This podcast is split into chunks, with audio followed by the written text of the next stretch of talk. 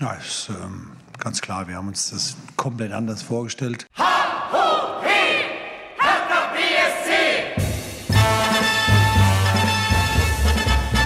Hallo Hertha-Fans, ich bin Lukas und das hier ist der Hertha Base Podcast. Wir sprechen hier über Hertha BSC, alle News und alle Spiele und das möchte ich heute wieder tun mit dem Mann, der es immer gar nicht erwarten kann, euch alle Neuigkeiten mitzuteilen. Marc Schwitzky, ich grüße dich.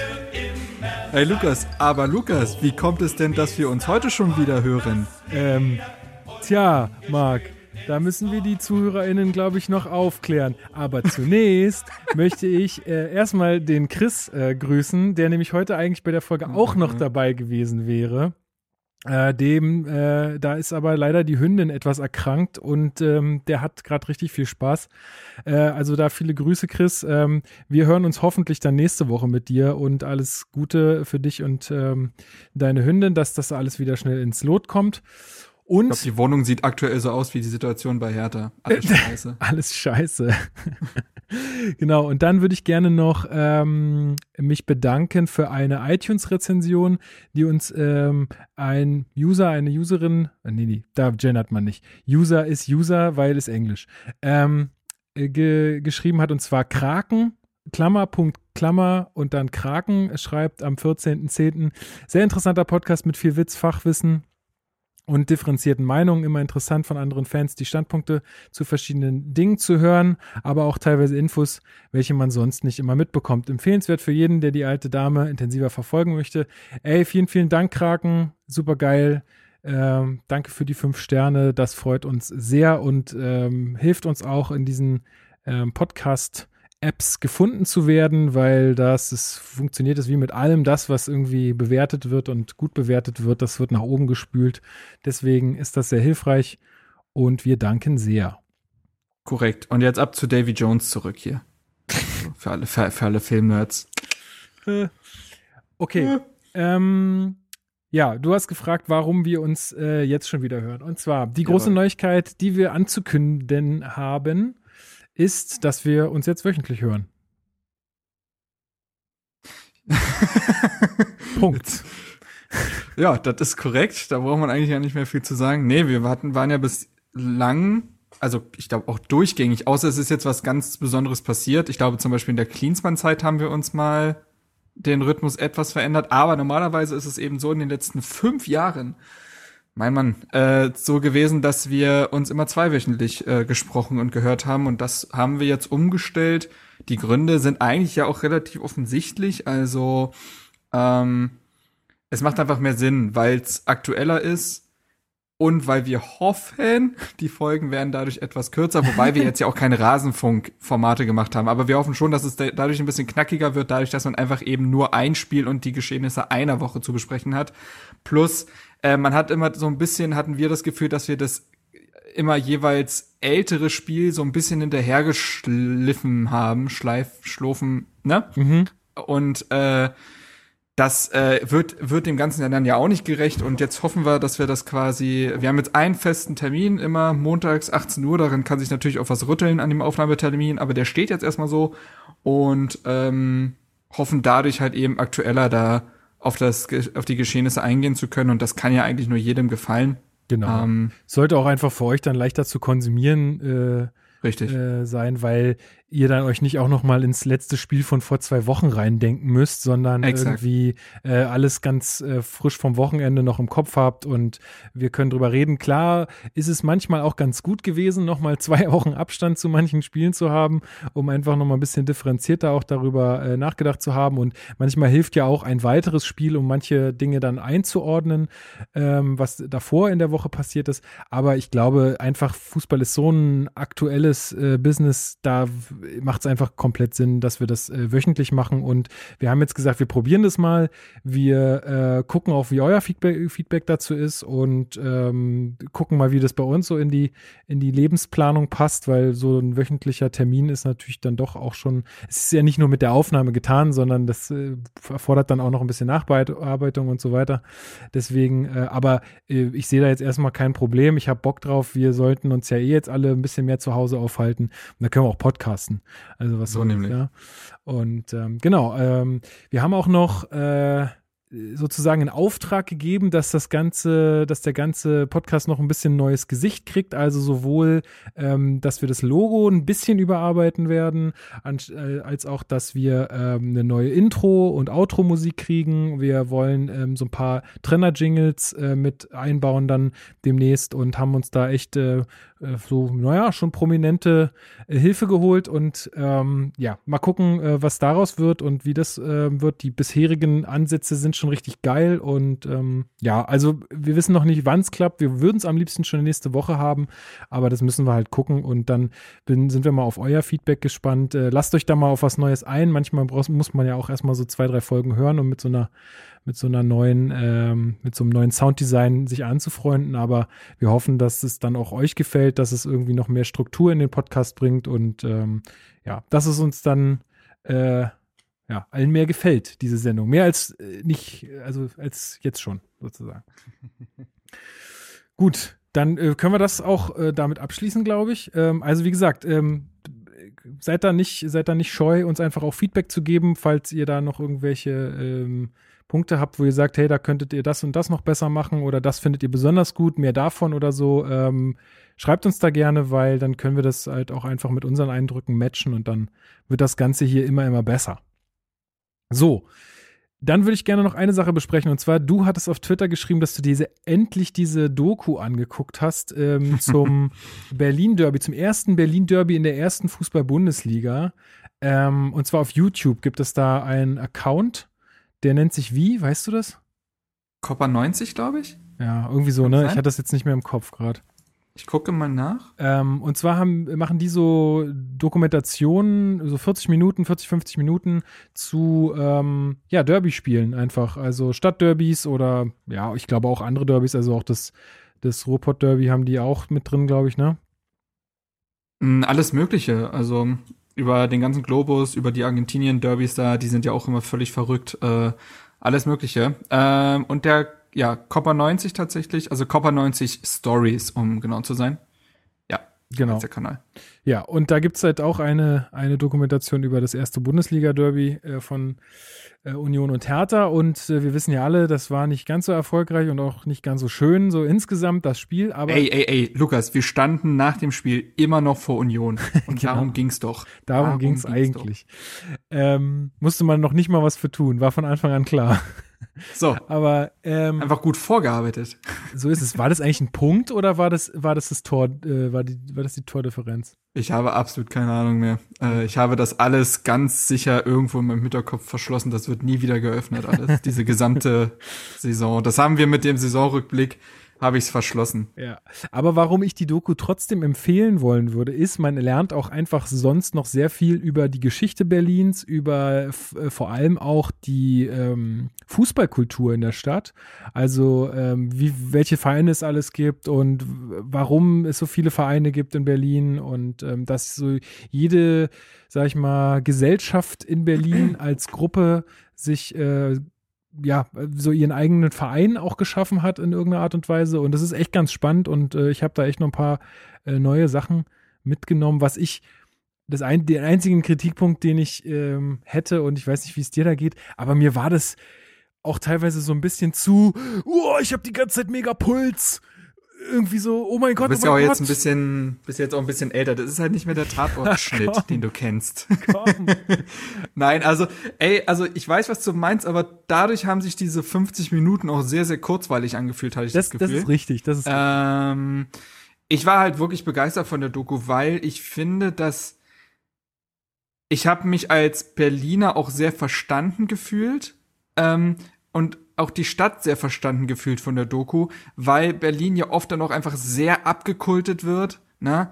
Aber ich finde, das war ein relativ realistischer Blick auf die Stadt und es hat mir wirklich wahnsinnig gut gefallen. Wie gesagt, also es wurde wirklich nochmal die gesamte äh, Geschichte dieser Stadt abgerissen, dann eben diese gesamte Sportkultur und so weiter und dann spitzte sich das immer weiter quasi dahingehend zu, dass dann auch Union und Hertha in ihrer Geschichte beschrieben wurden, die eben auch sehr repräsentativ für diese Stadt irgendwie stehen. Und ähm, so viel, es ging dann fast gar nicht mal mehr so viel ums Spiel als solches, aber gut, genau. die durften ja auch die Kamera nicht draufhalten, die konnten halt nur die Choreos in dem Sinne ze zeigen, die es ja gab. Aber ähm, ich muss echt sagen, das ist eine fantastische Doku gewesen, die ich glaube auch noch ein paar Mal gucken zu werden. War das Deutsch? Das nee, war Deutsch? Das war kein das Deutsch. Das war kein Deutsch, ne? Naja. äh, gucken zu ja, werden. Gucken zu werden. Sebastian äh, ich bin übrigens, ich bin übrigens Podcaster seit fünf Jahren. Ich glaube, man hört's. oh Mann, ey. Aber nein, ich werde die noch ein paar Mal gucken, bin ich mir ziemlich sicher. Ähm, Harris ist dort auch zu sehen, falls ihr den guten Mann kennt. Der ist ja in Hertha-Kreisen auch durchaus bekannt, also generell in Berlin-Kreisen, aber ist ja auch bekennender Hertha-Fan, der auch damals diesen Hertha-Song gemacht hat. Ähm, mit Zecke im Video, glaube ich, meine ich mich zu erinnern. Ähm, ja, äh, auf jeden Fall dringende Empfehlung. Genau, wird verlinkt. So, sagen.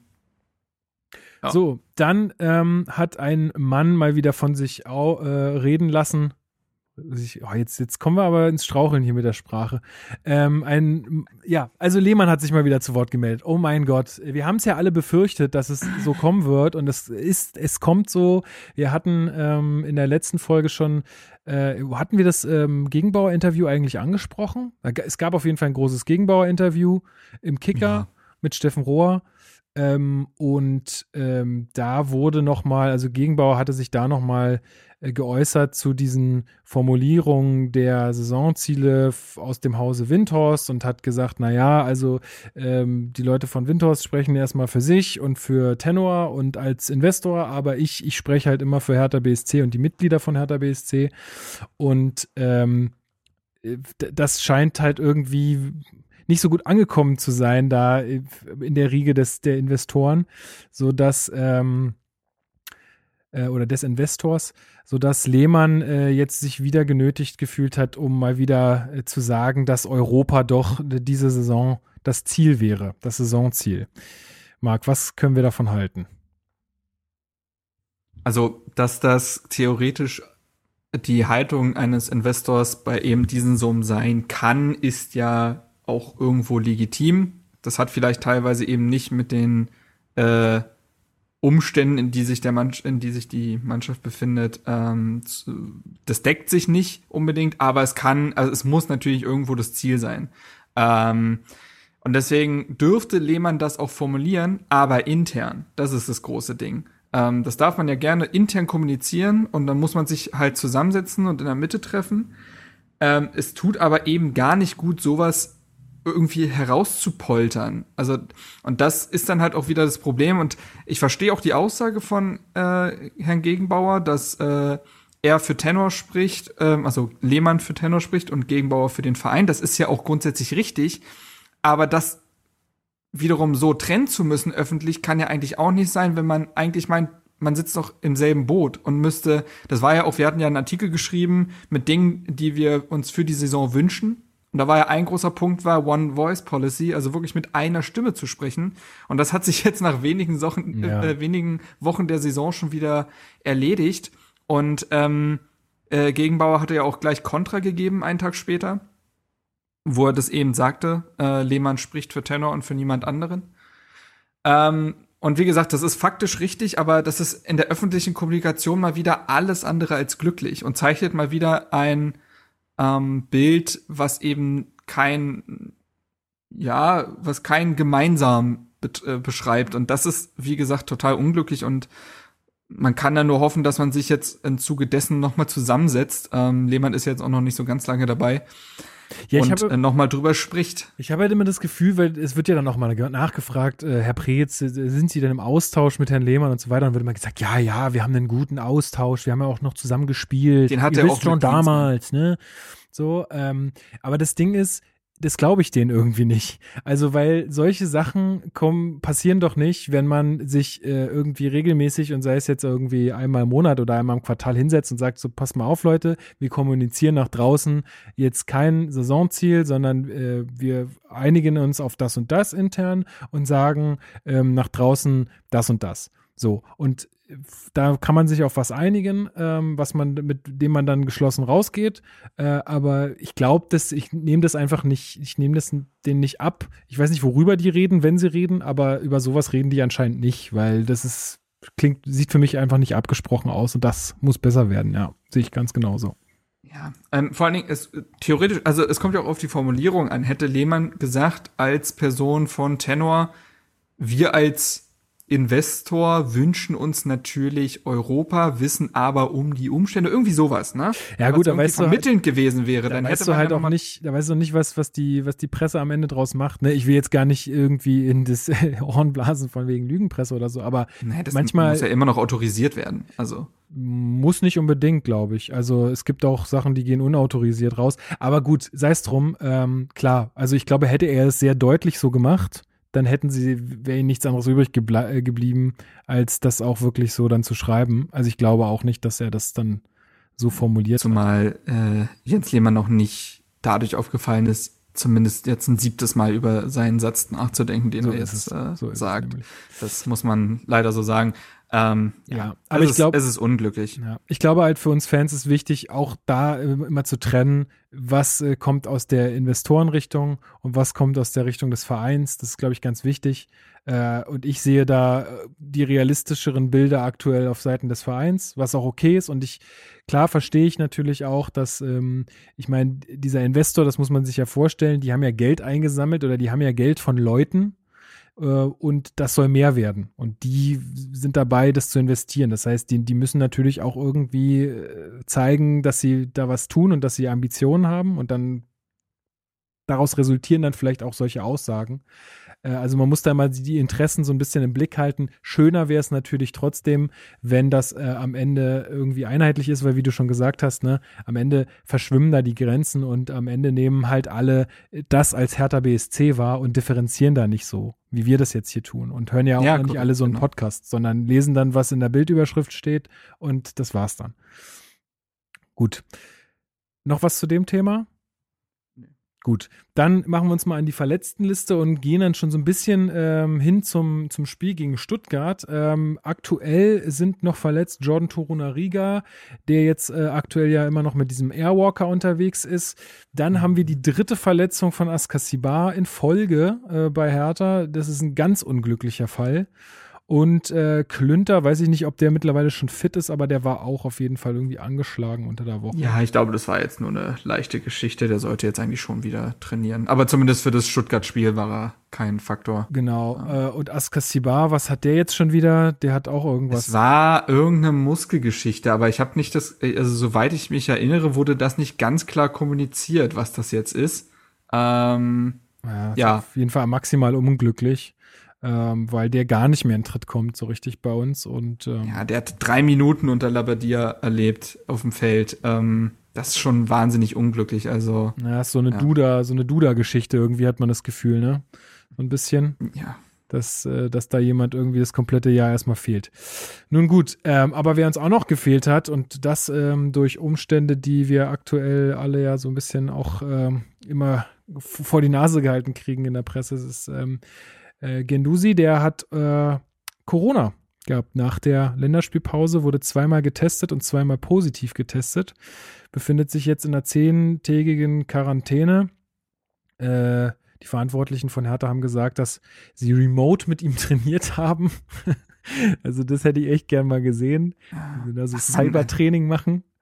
Ähm, gut. Ach, der Arme, ne? Das muss man sich mal vorstellen. Der ist 21 Jahre alt, der kommt in eine neue Stadt und muss dann wahrscheinlich jetzt erstmal zehn Tage, weiß nicht, in seinem Hotelzimmer oder so. Klar, es gibt immer noch schlimmere Schicksale, aber ich stelle mir das für den Jungen schon ziemlich kompliziert vor, auch weil so eine Laie ist ja eben befristet. Also jeder Tag, den du dann eben nicht bei diesem Verein sein kannst, tun, tut beiden Seiten total weh. Ja. Also, weil er mit dieser zehntägigen Quarantäne ja auch bis zum Leipzig-Spiel nicht im Training sein wird. Erst danach kann er einsteigen und wird dann auch gegen, ich weiß gar nicht, gegen wen man danach spielt. Wolfsburg. Wolfsburg.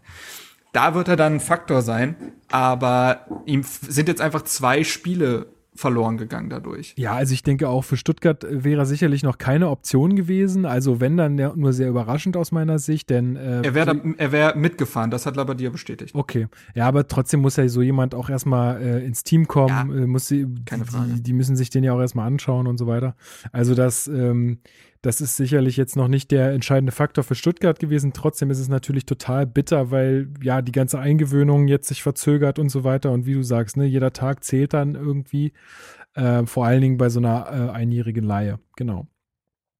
Äh, er aber, soll wohl, das ist ja das Wichtigste, er soll ja wohl symptom, symptomfrei sein. Genau. Das, das ist ja schon mal wichtig. Ähm, über die Langzeitfolgen von Corona weiß man ja noch einfach nicht genug. Also wir können in 10, 20 Jahren plötzlich sehr geschockt sein, was dann doch irgendwie bei Leuten, die auf augenscheinlich erstmal nichts hatten, vielleicht doch der sein kann. Ne? Da wissen wir einfach medizinisch noch zu wenig, aber jetzt ist er erstmal symptomfrei und das ist ja gut und äh, genau. Ja, ähm, aber dann reden wir doch mal darüber, wie denn sowas überhaupt passieren kann. Also ähm, weiß man irgendwie, wie er sich angesteckt hat oder wo er sich angesteckt ha ähm, hat? Weiß, das habe ich gar nicht im Kopf. Es müsste bei der Länderspielreise halt eben gewesen genau, sein. Genau, ich dachte, du weißt es jetzt noch ein bisschen genauer. Nee, ähm, tatsächlich nicht. aber ähm, lass uns ja. doch mal darüber reden, wie denn es sein kann, dass aktuell in der aktuellen Lage der Welt ähm, entschieden mhm. wird, dass äh, Menschen, das hatte ich glaube ich hier auch so schon mal formuliert, dass äh, Spieler oder ja in dem Fall auch Menschen äh, aus ihren normalen Umfeldern gerissen werden, also auch aus ihrem Verein, wo sie ja auch, sage ich mal, einen relativ begrenzten Raum haben, wo sie nur eine begrenzte Anzahl an Menschen wirklich nahe treffen. Naja, das ist eine Bubble. Genau, getestet werden und so weiter. Wie man dann auf die Idee kommt, sie klar auch alles unter Test, aber um die halt, um die halbe Welt zu schicken, da wieder mit völlig anderen Leuten in Kontakt kommen zu lassen, wo man nicht weiß, wie das da so läuft. Also in der Bundesliga läuft es ja anscheinend mit den Tests auch relativ gut, das muss man ja sagen. Aber äh, du weißt ja nicht, wie es in anderen Ländern ist. Also ich weiß es zumindest nicht. Ähm, und äh, ja, den da einfach dieses Risiko, äh, den ähm, das Risiko aufzubürden, äh, sich da möglicherweise anzustecken, Quarantänemaßnahmen, wenn sie aus Risikogebieten kommen und so weiter und so fort. Didi Hamann hat wohl gesagt im äh, äh, bei Sky, dass er es völlig äh, okay findet, dass jetzt halt auch, auch UEFA und FIFA ihre äh, ihre Rechte einfordern, weil ja die Bundesliga hat ja ihren Spielbetrieb auch aufgenommen und er findet es jetzt völlig okay, dass dann auch die UEFA sagt, ähm, dass man ähm, seinen Spielbetrieb wieder aufnehmen möchte, wo ich sage, das ist eine völlig andere Kiste. Wie siehst du das? Es ist für Sponsoren halt keine andere Kiste. Das ist das Problem. Du hast ja, du bist ja, du musst ja Verträge erfüllen. Das ist das ganz große Problem. Die Verträge lösen sich ja durch Corona nicht plötzlich auf. Also ich sehe das an sich total wie du. Ich finde, dass Länderspiele aktuell mit eben auch diesen Reisen verbunden abs also grotesk sind. Also du reißt die Spieler aus ihrer Bubble raus, bringst sie mit anderen Menschen vom äh, around the globe so ungefähr irgendwie in Kontakt. Ähm, teilweise, gut, in Deutschland hat man mittlerweile auch viele Risikogebiete, aber auch in viele Risikogebiete, eben Südamerika und so weiter. Und ähm, das kann es ja wirklich nicht sein. Also, ähm, zumal die sind ja nicht nur mit den jeweiligen Spielern in der Bubble, sondern dann kommen ja auch irgendwie die Physios von den jeweiligen Nationalmannschaften zusammen. Was haben die denn die letzten vier Wochen gemacht? Also, weiß man das ist ja auch noch, weiß man alles nicht. Das ist auch oft genug passiert, dass Spieler sich eben bei, äh, bei, beim Stuff irgendwie angesteckt haben. Und äh, jetzt nicht nur unter den Spielern. Ich glaube, das ist sogar fast der seltenere Fall. Und das ist, das ist schon grotesk und kann eigentlich aktuell nicht gemacht werden. Ich glaube, entweder hat es Labadia oder äh, Preetz gesagt, also die Vereine zahlen ja die Zeche am Ende. Ja, also die Spieler ja. werden von den, ja, werden von den Vereinen bezahlt. Äh, es sind eigentlich größtenteils ja auch für den Verein tätig. Aber der Verein stellt dann die Spieler für drei Spieler ab, um dann auf sie verzichten zu müssen inklusive eben dieser hohen, also das ist ja das eine. Das eine ist ja das Risiko, sich mit Corona anzustecken. Das andere ist ja aktuell dieser völlig, also perverse Spielplan mit seinem Rhythmus für viele Spieler. Klar, Hertha, die jetzt beispielsweise nicht europäisch spielen, das ist vielleicht nochmal ein anderer Schnack. Ähm, aber das ist ja auch dieselbe Kiste, ne? Also auch bei jetzt der Champions League oder Europa League, die jetzt ansteht, ist es ja nichts ja. anderes letztendlich. Die, die Leute müssen wieder in irgendein Flugzeug steigen, äh, um die Welt fliegen, kommen damit wieder mit anderen Leuten in Kontakt. Also aus meiner Sicht müsste man jetzt internationale Spiele abblasen. Sorry, aber sagen, ja, das ist eine Nummer zu groß, das geht nicht. Seid froh, dass ihr in euren nationalen Ligen spielen könnt, aber das ist halt einfach jetzt nicht drin da hängt halt ein riesen Rattenschwanz dran, ne? Wenn du jetzt keine Qualifikation beispielsweise spielst für, für Europameisterschaften oder Weltmeisterschaften, dann verzögern sich diese Turniere, weil überhaupt nicht feststeht, wann da, wann der, äh, welche Mannschaften sich qualifizieren. Und da hängt halt ein Rattenschwanz dran und jeder dieser Verbände, ob, äh, ob DFL, DFB, UEFA, FIFA, die haben alle Verträge zu erfüllen. Äh, das klingt jetzt halt sehr hart und äh, das klingt auch irgendwie sehr kalt, aber es ist ja so. Also ich würde das auch gerne nicht wahrhaben wollen, aber äh, Das ist eben ein Geschäft. Und das Schlimme ist eben, dass das auf den, auf dem Rücken der Spieler ausgetragen wird. Ähm, einerseits die gesundheitliche Gefahr durch Corona, andererseits die gesundheitliche Gefahr durch diese wahnsinnige Belastung. Also ähm, ich habe ich habe nur gehört, ich habe das Spiel nicht gesehen, aber zum Beispiel jetzt beim Spiel Hoffenheim gegen Dortmund soll es sich äh, angefühlt haben, als wäre das jetzt der 34. Spieltag. Äh, ja, stimmt, von der Belastung her. Irgendwie, dass und das, die alle schon am Zahnfleisch gehen. Ja, und da pfeifen viele aus dem letzten Loch und wir hatten jetzt den vierten Spieltag. Vierten? Ja. Vierten. Ähm, das ist Wahnsinn. Und da weiß keiner, wie das weitergehen soll, besonders eben, wenn dann die europäischen Spiele einsetzen. Ähm, ja, das wird nur lustig. Dann gibt's ja noch dieses neue Extraturnier irgendwie.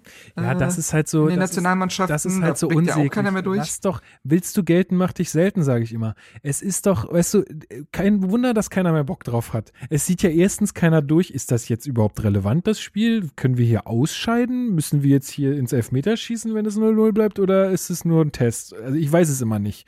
Ähm, ja. Und also dann mach doch die fetten Turniere, ja. mach die fetten Turniere, mach ein paar äh, coole Freundschaften Freundschaftsspiele und aus die Maus. Und dann ist äh, auch geil. Dann hat auch irgendwie wieder jeder Bock, wenn es äh, alle zwei Jahre mal zu einem großen Turnier geht. So und dann zwischendurch mal ein bisschen äh, Freundschaftsspiele sind, wenn mal gerade irgendwie Bundesliga nicht ist oder so. Aber das ist doch, das wäre doch, es wäre total, total geil und würde alle glücklich machen. Also zumindest die Fans. Und darum geht's doch letztendlich.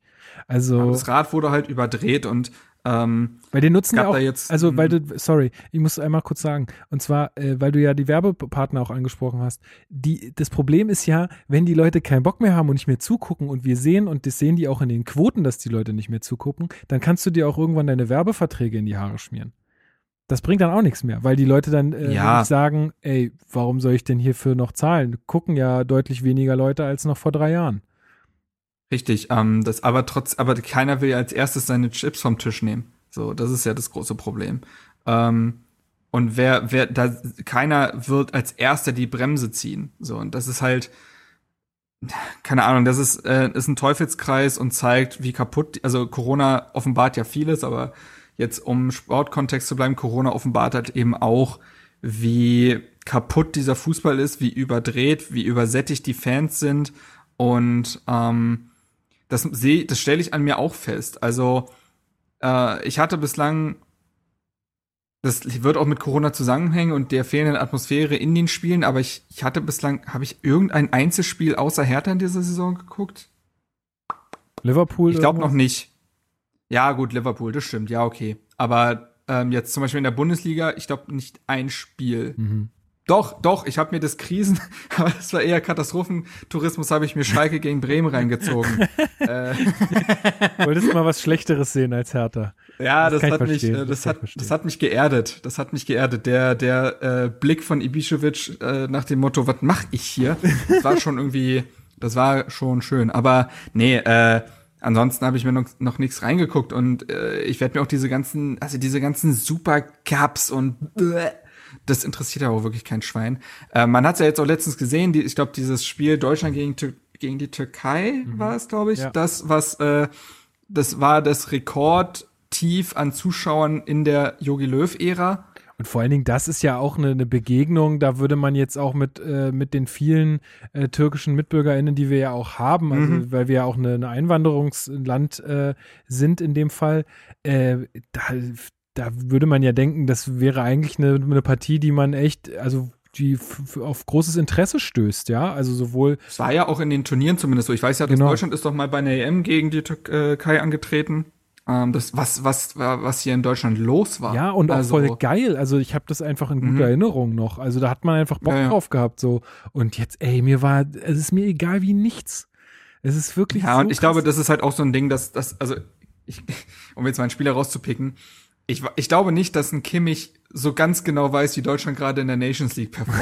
Also, der steht da auf dem Feld, ja, und der will dieses Spiel gewinnen, aber wofür eigentlich ganz genau, ah, weiß ich nicht. Also, und dann wird das Ganze halt absurd und äh, wie gesagt, die Vereine, um den Bogen zu spannen, die Vereine wie eben Hertha, die jetzt zwölf Nationalspieler äh, weggeschickt hatten, genau, äh, halt. zahlen da die Zeche und äh, man erkennt halt auch, das war ja zum Beispiel auch im Spiel gegen Eintracht Braunschweig so, dass man ja Piontek nicht rechtzeitig zurückholen konnte, der dann gefehlt hat.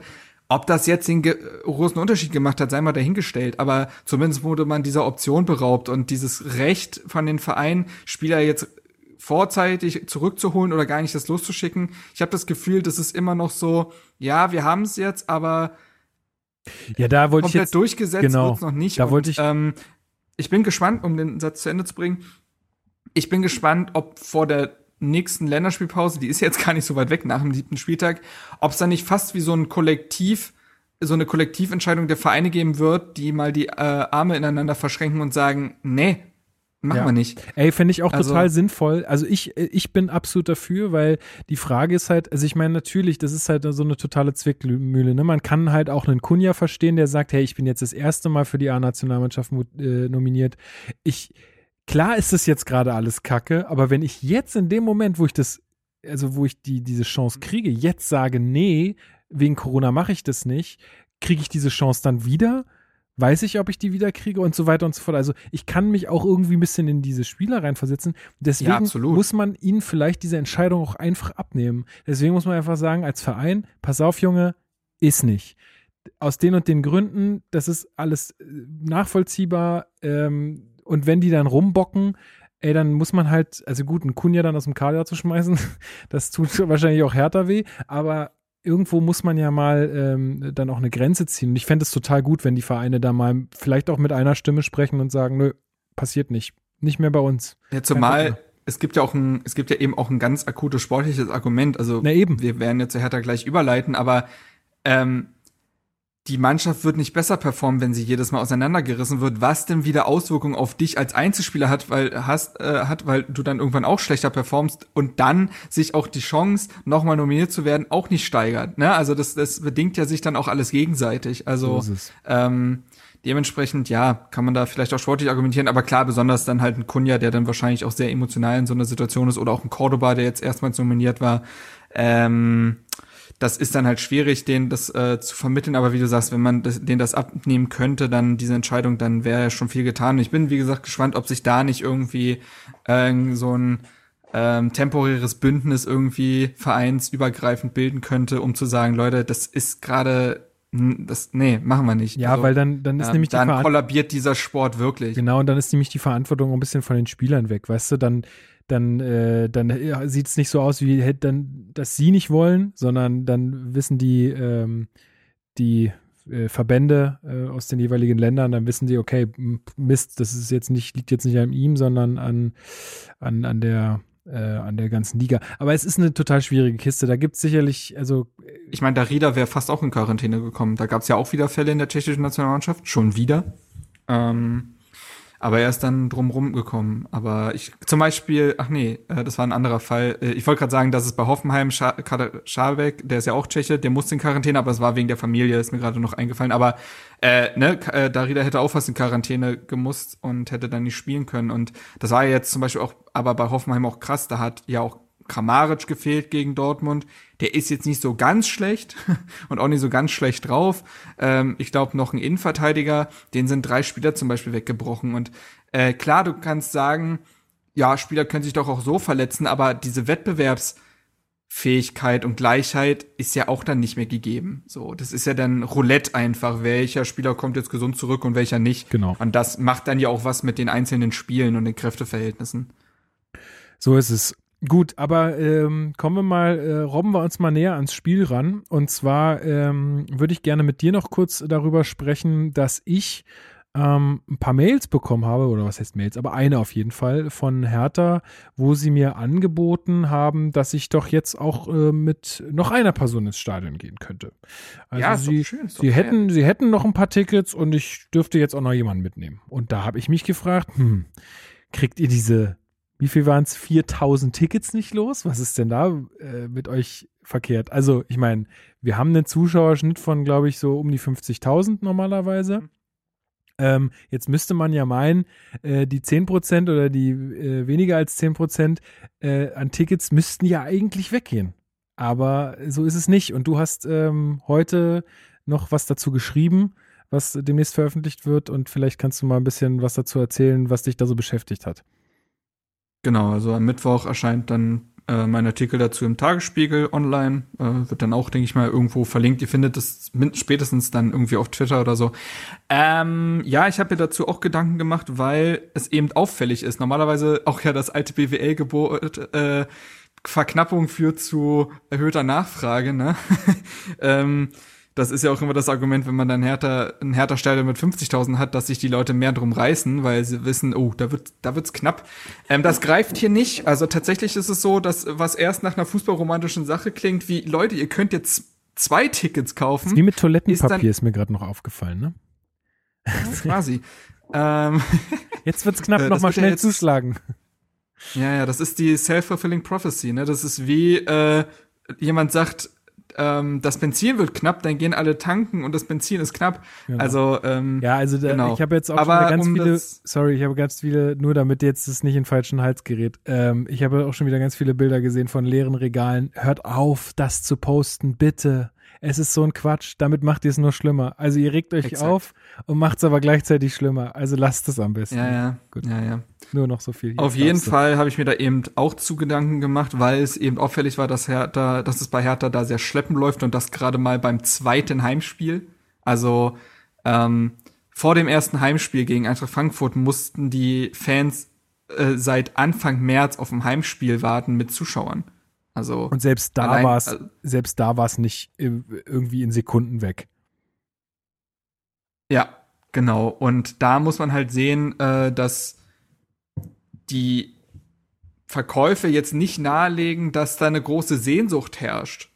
Unter diesen Umständen zumindest in Scheidung zu gehen. Da habe ich mich halt gefragt, woran das liegt und habe für mich so zwei Argumente irgendwie äh, rausgearbeitet. Zum einen ganz äh, simpel, es bockt nicht mit äh, 4000 Mann im Olympiastadion. Also wir, das, deswegen ist ja diese ganze überhaupt neue Stadiondebatte entbrannt, dass es nicht wirklich Stimmung äh, entstehen kann mit teilweise dann eben auch nur 35.000 oder so, die bei manchem Heimspiel dabei sind, weil dieses Olympiastadion, wir können ja wieder alle Punkte aufmachen, ne, äh, den Sound schluckt, das überträgt sich nicht, es sind zu viele Lücken in diesem Riesenstadion. So, und jetzt stellt man sich das Ganze mal bei 4.000 Menschen vor. Wie soll da in irgendeiner Weise Stimmung entstehen? Das funktioniert nicht.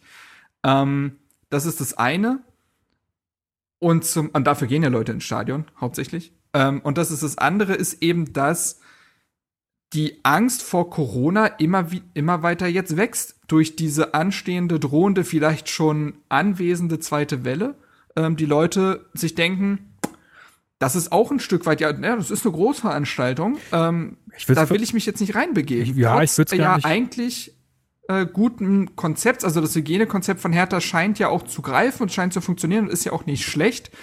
Aber die Leute haben trotzdem äh, ein Stück weit, ja, ähm, da zumindest Manschetten so. Ich würde es gar nicht äh, Angst nennen, glaube ich, sondern ich würde vielleicht auch einfach sagen, dass die Leute auch ein bisschen begriffen haben, was die Stunde geschlagen hat und einfach nicht. Das auch, genau. Äh, und einfach auch sagen, hey, ich bin einfach vernünftig, ich werde jetzt nicht mich mit irgendwie äh, ganz vielen Menschen da in ein Stadion setzen oder ähm, irgendwie so tun, als wäre jetzt hier irgendwie die Welt in Ordnung. Also natürlich ist es nicht, ist die Welt nicht in Ordnung nur mit 4000 Leuten in einem Stadion, ist schon klar, aber du weißt, was ich meine, ja. Ähm, ja, es ist das, halt irgendwie. Stadion es ist dann auch irgendwie, ja, nicht geil und äh, irgendwie auch gerade das falsche, falsche Ding.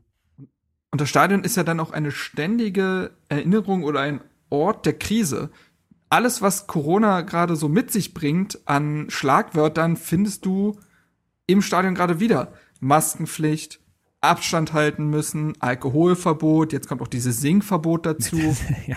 Wer will denn, wer ja. will denn da, wer will denn da entspannt oder befreit ein Fußballspiel gucken, wofür man ja normalerweise ins Stadion geht. All diese Emotionen können vom, vom Fernseher, ja nicht raus. vom Fernseher viel geiler. Ich kann mein Bier trinken, ich kann singen, so viel ich will, ich muss keine Maske tragen, ich kann mich theoretisch sogar noch mit äh, einer, sagen wir mal, verträglichen Menge von, äh, von Menschen treffen, wenn ich das denn möchte, beziehungsweise aus zwei Haushalten, ja äh, kann mich also sozusagen noch mit jemandem verabreden und mit dem zusammen das Spiel gucken. Das ist tausendmal geiler, als mich da in dieses kalte Rund zu setzen. Äh, und anscheinend sehen das ja auch nicht nur, sehe auch nicht nur ich das so, sondern auch noch einige mehr. Also es gibt wohl, du hattest so eine kleine Umfrage gemacht auf Twitter, es gibt wohl auch ähm, Vereine oder ähm, ja, Vereine, wo ist, wo die Karten wohl doch sehr gut weggingen.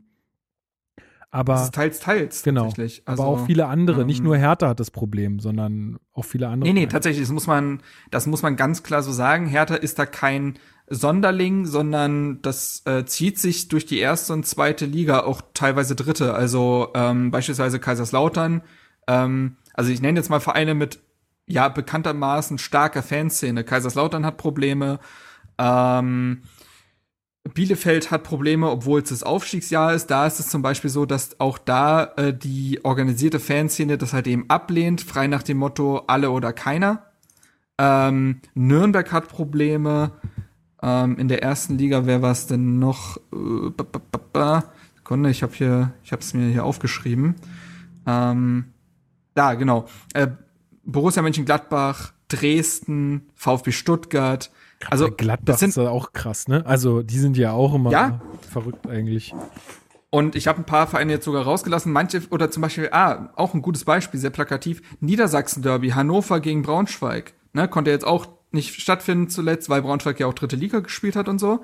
Müsste man meinen, da haben die Leute Bock drauf. Ja, und von 9800 zugelassenen Karten sind nur 7000 weggegangen. Ähm, und viele Vereine retten sich dann tatsächlich nur, indem sie tatsächlich Karten in den freien Vorverkauf geben das, äh, weil eigentlich halten es alle Vereine so wie Hertha. Man mhm. versucht halt eben Dauerkarteninhaber oder ähm, Vereinsmitglieder da zu, äh, ähm, zu den Tickets zuzulassen, was wahrscheinlich auch mit dieser Rückverfolgung zu tun haben wird. Und jetzt ist es teilweise so, dass äh, die Leute, die Leute, die Vereine ihr Stadion nur voll bekommen, indem sie es Last Minute noch in freien Verkauf geben. Ja, und, und das ist tatsächlich interessant, dass dieses Phänomen, dass da anscheinend auch eben diese dass das nicht angenommen wird. Und über die Gründe haben wir eben schon geredet. Ja, vor allen Dingen, und jetzt äh, ruft ihr mal nochmal ins Gedächtnis, was die alles gelabert haben, von wegen, ja, und wir müssen das den Leuten zurückgeben und so weiter und so fort. Klar mag es da einige geben, aber es gibt ja anscheinend nicht so viele, dass äh, das den Leuten, also den Verein aus den Händen gerissen wird.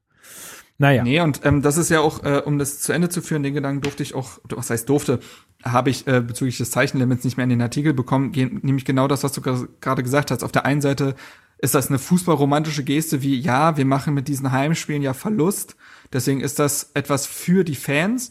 Und ich kaufe denen das auch ein Stück weit ab, aber es ist eben nur die eine Seite der Medaille. Die andere ist, wir wollen natürlich irgendwie versuchen, ähm, Fans ins Stadion zu bringen, um der Politik zu zeigen, passt mal auf, unser Konzept geht auf, können wir nicht mehr Leute ins Stadion ziehen? Das hört man ja auch von vielen Verantwortlichen der Liga, ob das nicht möglich ist, besonders jetzt gerade, das ist Wahnsinn, äh, wie ja, äh, kontraintuitiv das jetzt gerade ist bezüglich der zweiten Welle, äh, sagen viele Vereinsverantwortliche, können wir nicht wieder mehr Leute ins Stadion holen, weil ja unser Hygienekonzept funktioniert. Und deswegen ist dieses, wir lassen gerade Fans entscheiden, nicht nur fußballromantisch, sondern ja auch ein ständiges, wir versuchen es an die Grenze zu bringen und diese Grenze immer weiter zu verschieben, bis unsere Heimspiele wieder Gewinn erzielen. Und wenn die Fans das aber gar nicht erst annehmen, naja, gut, dann wird das halt ab absurdum geführt und wird sich dann auch dementsprechend gar nicht erst durchsetzen lassen. Genau. So, also äh, Hertha hat es doch geschafft, ähm, 4000 ähm, ZuschauerInnen ins Stadion zu bringen. Somit äh, fand das ähm, für diese Leute statt. Äh, du hast es schon angesprochen, es durfte nicht gesungen werden. Ich habe mir mal dieses Jahr, äh, dieses Jahr, Entschuldigung, ich habe mir diesen Spieltag mal ähm, Hertha 030 angeguckt. Das ist ja sozusagen die Spieltagsvorschau beziehungsweise Spielvorschau, Pre-Show, die Hertha sonst ja auch immer im Stadion abhält. Ähm, jetzt äh, dann quasi äh, aus einem Studio. Ähm, mit äh, einem der beiden Stadionsprecher ähm, und äh, dann einer neuen Moderatorin. Lena heißt sie, übrigens ein schöner Vorname. Ähm, ähm, Boah, Insider wissen Bescheid, ey. Genau, und äh, also ich, ich finde äh, die macht das ganz, ganz toll. Also ich fand das cool, sympathisch und auch irgendwie gut angemessen. Also fand ich gut. Die ist ja jetzt schon seit ein paar Wochen dabei. Genau. Ähm, die genau. hat ja, die macht ja generell Hertha TV und ja auch äh, den Großteil auch vom äh, Instagram-Auftritt.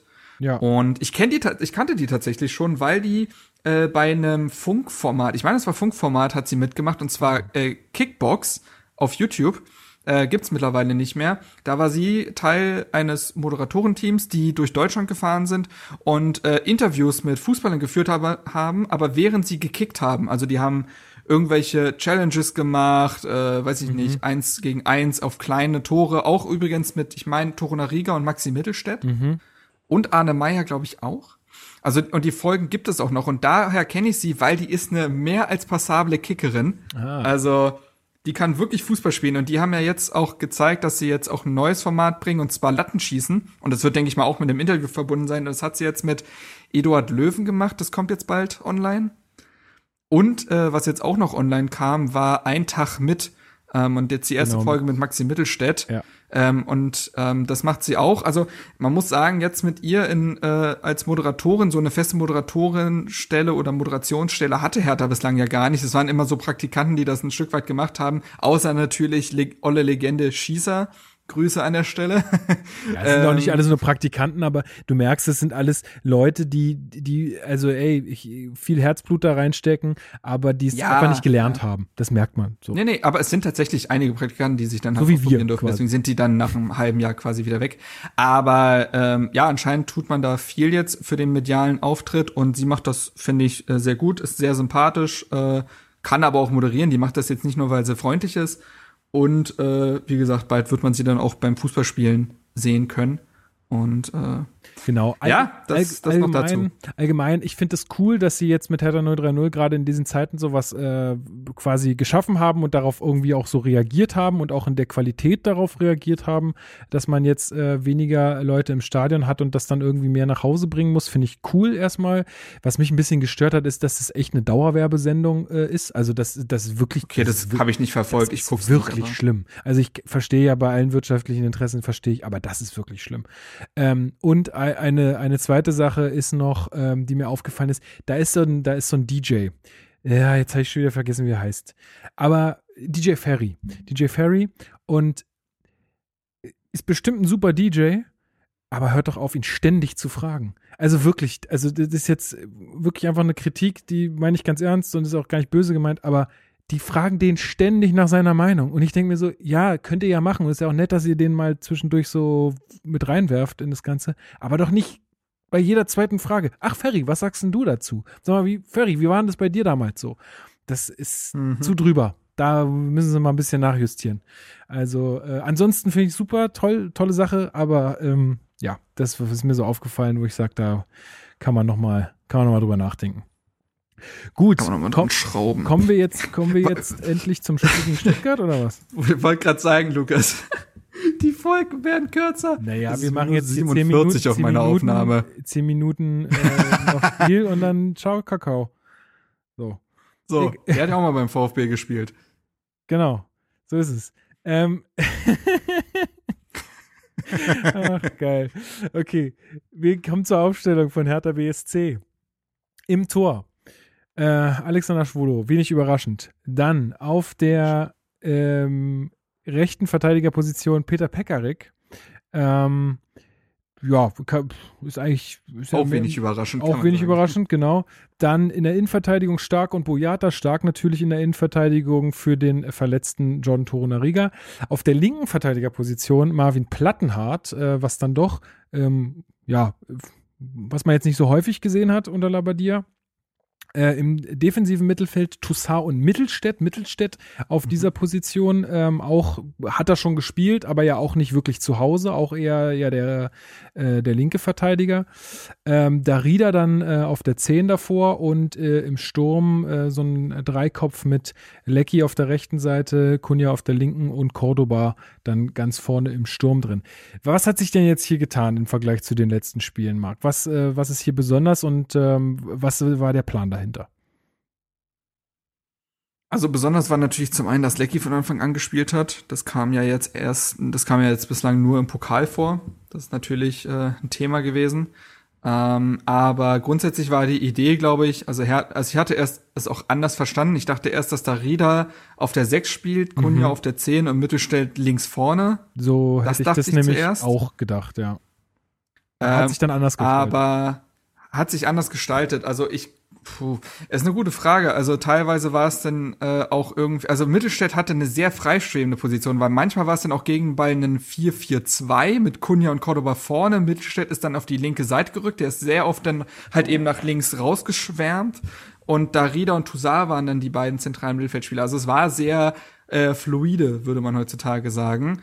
Ähm, ich glaube, es war auf jeden Fall ein Konzept mit Mittelstädt und Darida zwei sehr laufstarke Spieler in der Zentrale zu haben, die vorne ordentlich pressen können, weil der Plan von Labadia, wie er nach dem Spiel sagte, war, dass man Stuttgart sofort unter Druck setzen wollte, sehr hoch stehen wollte. Äh, Lecky ist ja auch jemand mit einer hohen Arbeitsrate auf jeden Fall. Ähm, Cordoba und Kunja gegen den Ball ja eigentlich auch, das muss man ja schon sagen. Kunja wird da teilweise so ein bisschen unterschätzt. Ich finde den Gegenball gar nicht mal so verkehrt. Plus dann eben Darida und Mittelstädt ähm, als sehr laufstarke Spieler, die dann eben mit anschieben können. Und ich glaube, das war dann die Idee. Und mit Plattenhardt und Pekarik hast du dann natürlich die etwas defensiv ähm, sicheren Varianten, die du aber auch brauchtest, weil Stuttgart ja äh, relativ besondere Außenverteidiger hat. Auf der einen Seite Silas, ähm, und auf der anderen Seite in dem Fall Kulibali, der reingekommen ist, weil Borna Sosa verletzt war. Das war, glaube ich, auch sein Startelfdebüt jetzt in der Bundesliga. Und das sind eigentlich zwei gelernte Offensiv-Außenspieler. Das siehst du auch in ihrer Spielanlage. Technisch sehr stark, sehr schnell. Ähm, also eigentlich die typischen Tempo-Dribbler, wie es, es beispielsweise in Luke Bacchio eigentlich auch ist. Ähm, aber die setzt äh, Pellegrino Matarazzo, äh, Stuttgarts Trainer, eben als Außenverteidiger ein was er sich aber auch durch die gute Mannschaftsstruktur und diese Dreierkette erlauben kann. Finde den genau, Typen, das war finde, dann die Idee. Finde den Typen äh, an sich sehr angenehm, muss ich sagen. Ich glaube, dass das ja, auch, muss ich auch sagen, dass das auch sehr viel, glaube ich, äh, was ich ja auch immer bei Union sage, dass das auch super viel äh, am Ende der Mannschaft bringt, wenn du so einen Trainer hast, der also ja, der, der, scheint ja. ein sehr geerdeter Ma äh, Mensch zu sein. Ich hab, hatte jetzt von dem noch nicht so viel gehört äh, als Trainer. Du musst dir mal seine Biografie teilweise durchlesen. Der kommt aus New York, der ist äh, studierter Mathematikprofessor. Was? Mhm, der hat richtig, der, der hat richtig was auf dem Kasten, der Typ. Oh mein Gott. Was ist da denn? Ja, ja. Und dazu sieht er auch noch äh, ziemlich gut aus, um das mal, finde ich zumindest. Aber gut, das gehört hier nicht rein. Aber nein, ähm, ich finde auch, dass der sehr angenehm ist, weil der wirkt sehr ruhig und durchdacht, ohne jetzt äh, nerdmäßig unnahbar zu wirken. Ja. Also merkst, dass der was auf dem Kasten hat und ruhig ist, aber der wirkt jetzt nicht verkopft. Genau. Und ich glaube, der gibt seiner Mannschaft einen sehr klaren Plan mit, seit der letzten Saison eben schon. Das merkst du auch, dass die Mannschaft sehr eingespielt ist. Dazu kommen wir auch noch, ähm, was dann vielleicht der entscheidende Unterschied war an dem Spieltag. Ähm, und glaube ich, ja, ein sehr angenehmer Typ, der jetzt auch nicht ausflippt, weil seine Mannschaft als Aufsteiger nach vier Spielen, ich glaube, sieben Punkte hat. Äh, ja, der meint halt, ja, ist ein Sieg oben drauf genau. gekommen, ist richtig. Genau, so. Also das war dann Fand ich sein auch sehr Kommentar. sympathisch. Ja, und dann nicht Und irgendwie ja, jetzt genau. die großen Lobhudeleien auf seine Mannschaft loslässt, sondern Nee, er sagt so, nee, nee. Also das heißt ja, er wurde, er wurde auch teilweise eben zu Einzelpersonalien ja gefragt auf der PK und hat gesagt, nee, hat er gut gemacht. Also Ja, genau. mehr dann aber auch nicht.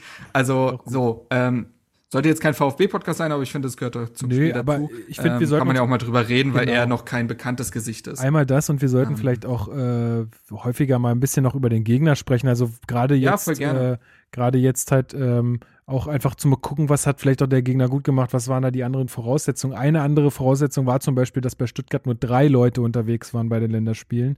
Also das ist schon ein großer Unterschied, wenn du zwei Wochen Zeit hast, mit einer Mannschaft äh, zu trainieren äh, und di- dich auch auf den Gegner einzustellen oder wenn halt irgendwie 13 Leute von dir äh, zwei Nächte, anderthalb Nächte vorher ähm, erst wieder von ihren Länderspielreisen zurückkommen, völlig übermüdet, äh, mit komplett anderen Eindrücken, äh, mit teilweise 120 Minuten Spielen in den Beinen. Also das, ähm, das ist eine ganz andere Kiste. Aber ähm, Nee, genau. Und äh, man muss sagen, der einzige Wermutstropfen war eben, dass äh, auf links Borna Sosa ausgefallen ist, der eigentlich der Stamm-Linksverteidiger ist, plus äh, Innenverteidiger Mavropanos. Ähm, ich war jetzt im, ich war ja äh, in einem Stuttgarter Podcast äh, zu Gast. habe ich gehört. Ähm, Ich habe äh, da auch nochmal, also die werden vielleicht jetzt zuhören, vielleicht schwappen ja ein paar mit drüber. Äh, an der Stelle nochmal vielen lieben Dank für das äh, Feedback. Das hat mich echt äh, überrascht. Also richtig viele Kommentare und so weiter auf Twitter bekommen. Sehr aktive äh, Community anscheinend. Ähm, und da habe ich halt eben auch gelernt, dass der Mavropanos einen wahnsinnig äh, guten Eindruck bislang gemacht hat. Äh, Arsenal-Leihspieler. An der Stelle haben wir auch eine äh, Überschneidung. Ähm, und der war wohl bislang sehr, sehr wichtig als Innenverteidiger und der fällt jetzt wohl vielleicht sogar bis Ende des Jahres und länger aus. Ähm, das ist natürlich bitter bei einer Laie.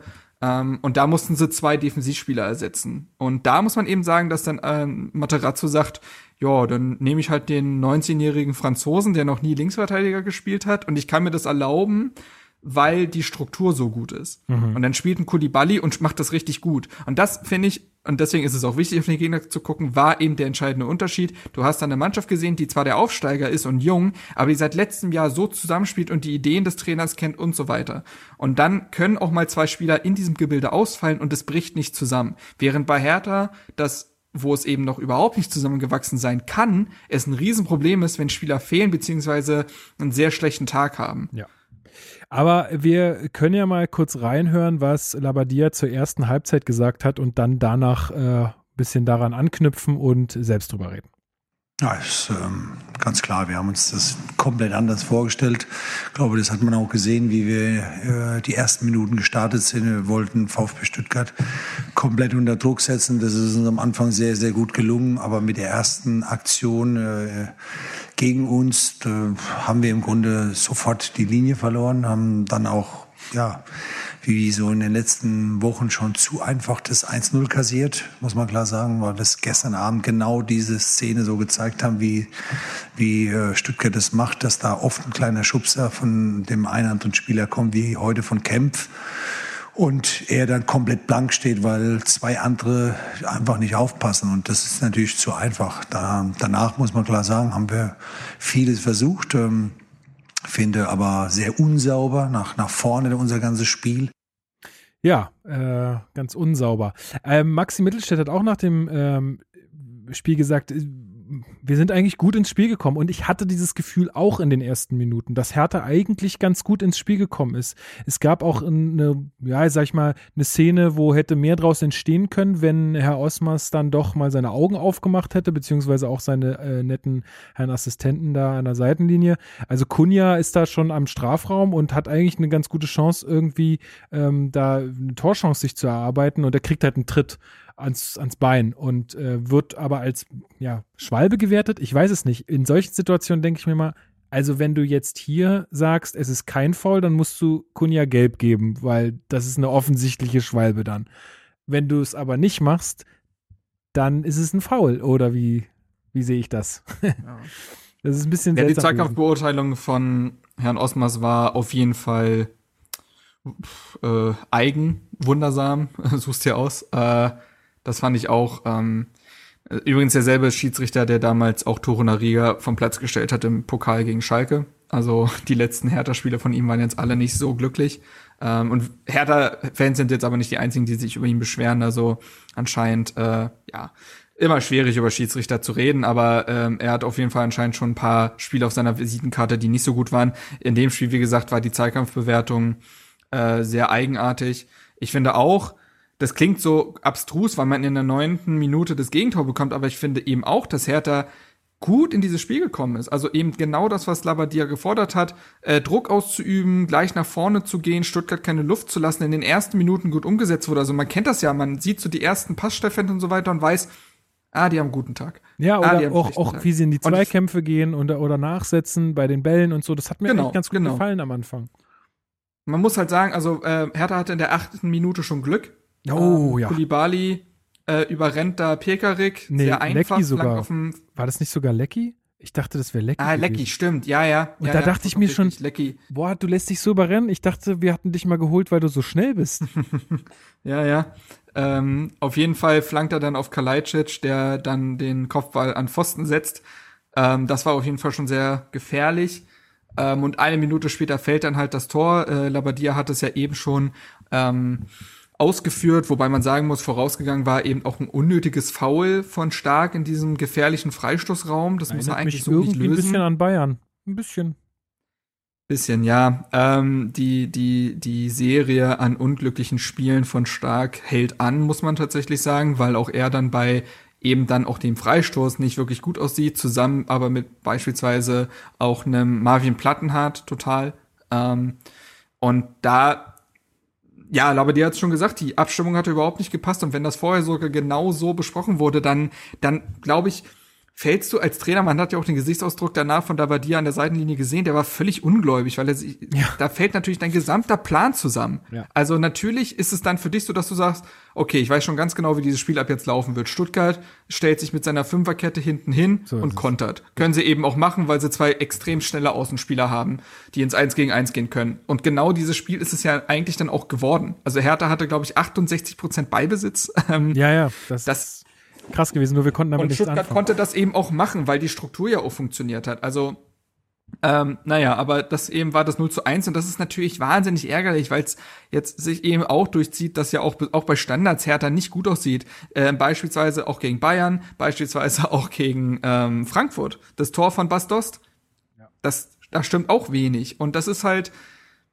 ja, das, das zerstört jeden Spielplan. Natürlich muss dann auch ein Plan B her, aber die Mannschaft, und das hast du, finde ich, dann im Zuge äh, des, des Rückstands gemerkt, kann diesen Plan B, falls er denn da ist, noch nicht umsetzen, weil dann diese Mannschaft mental zusammenfällt. Na, vor allen Dingen hat sie Diese, so. Sie ist nicht.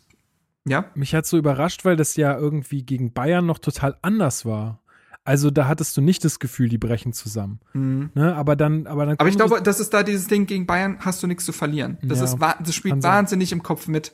Und ähm, gegen Stuttgart weißt du dann, oh scheiße, das sieht, oh nee, jetzt blamieren wir uns wieder. Und ich glaube, das siehst du in den Köpfen dann der Spieler und dann, dann wurde Spiel, Herthas Spiel, finde ich, in den Minuten danach wahnsinnig fahrig, unkonzentriert, ziellos. Also da war überhaupt nicht klar, wie man jetzt äh, vors Tor kommen wollte. Äh, teilweise wurde einfach Kunja dabei gegeben, Hauptsache der macht irgendwas, aber äh, das hat man schon gegen, äh, gegen Frankfurt gesehen. Die Gegner wissen ja mittlerweile um die Bedeutung von Kunja und stellen ihm einfach dann jemanden auf den Fuß. So, das ist ja auch vollkommen legitim, würde ich als Gegner genauso machen. Und schon lahmt Hertha das Spiel, weil Normalerweise müsste man ja sogar meinen, dass es ja fast noch eine Chance ist, wenn Kunja solch eine Sonderbewachung bekommt, weil irgendwo müssen sich ja Lücken äh, ergeben. Aber das kann Hertha in seiner aktuellen Verfassung nicht ausnutzen. Genau, die Lücken ähm, waren teilweise sogar da. Sie wurden nur nicht gesehen. Also, also wie oft ich vor dem Fernseher saß und habe gesagt, jetzt spiel da in den Raum rein und dann wird irgendwie der Ball verschleppt oder wird auf den nächstgelegenen Spieler gespielt, der total äh, gedeckt ist. Also da, da habe ich manchmal auch die Oder Welt der Ball kommt sogar an, aber äh, beispielsweise Darida hatte einen Sa also wirklich keinen guten Tag und äh, hatte einige Szenen am rechten Strafraumeck, wo er dann sogar mal Platz hatte und dann kommt so ein, eine Mischung aus Schuss und Flanke oder der die Flanke bleibt am ersten Mann hängen ähm, und da hast du einfach gesehen, dass Hertha dann die Struktur komplett abhanden geht, die, Kopf, äh, die Köpfe gehen nach unten, kein Spieler versucht es aufzurichten, es wird nicht genug miteinander geredet all diese Dinge, die man vorher schon halt angesprochen hat, ähm, die sich ja auch schon durch die Vorbereitung gezogen haben, wenn man dann da an die Testspielniederlagen denkt, all diese Dinge haben sich in diesem Spiel nochmal gezeigt. Und ähm, dazu kommt dann eben auch diese Geschichte mit Pekarik in der 21. Minute, dann war es offiziell ein gebrauchter Tag. Ja, und äh, dann mal eine steile These. Also, man, sie haben immer von Schlag auf die Hüfte und Pferdekuss und so äh, geredet meine These ist, hätte der diese Spiele in der Länderspielpause nicht gemacht, wäre der da an, zu dem Zeitpunkt nicht vom Platz gegangen. Das hat oh, also Keine aus Ahnung. meiner Sicht schon also, auch viel mit, äh, mit Ermüdung zu tun äh, und dass dein Körper da vielleicht eher mal sagt, nö, jetzt nicht mehr. Ähm, das sind genau die Szenen, die ich meine. Weißt du, das ist so ein Schlag, da äh, ist ja, da war, war ja jetzt nicht viel los. Der hat halt irgendwas, ein Knie oder was auch immer, ein Fußbein gegen, gegen die Hüfte gekriegt aber normalerweise musst du da nicht runter. Äh, und also das sind so die, die Sachen. Also auch nicht geholfen hat, dass auch Kunja schon frühe gelbe Karte bekommen hat, der sich dann auch ein bisschen zurückhalten muss. Du hast schon gesagt, der ackert da auch schon ganz gerne mit, wo ich auch gedacht habe, das ist doch ein Witz, ey, wie oft äh, schon ähm, äh, Stuttgart davor gelbwürdig gefault hat, also teilweise wirklich mit drüber halten und so, wo ähm, wo man dann vielleicht noch sagen kann, naja, gut, so früh in der Partie, aber sowas sollte es ja eigentlich nicht geben. Ähm, ja, und äh, dann ist die beste Chance in der ersten Halbzeit fast noch ein Eigentor von Mangala. Hm. Stimmt. Auch eigentlich eine super schlimme Flanke von Lecky. Ja. Ähm, aber mal sagen. Und was dann? Ja, das war's eigentlich, ne? Und mir hat an dem Tag auch ein Cordoba leid getan, weil vor ihm einfach überhaupt nichts funktioniert hat oder hinter ihm, je nachdem, wie er zum Spielfeld stand.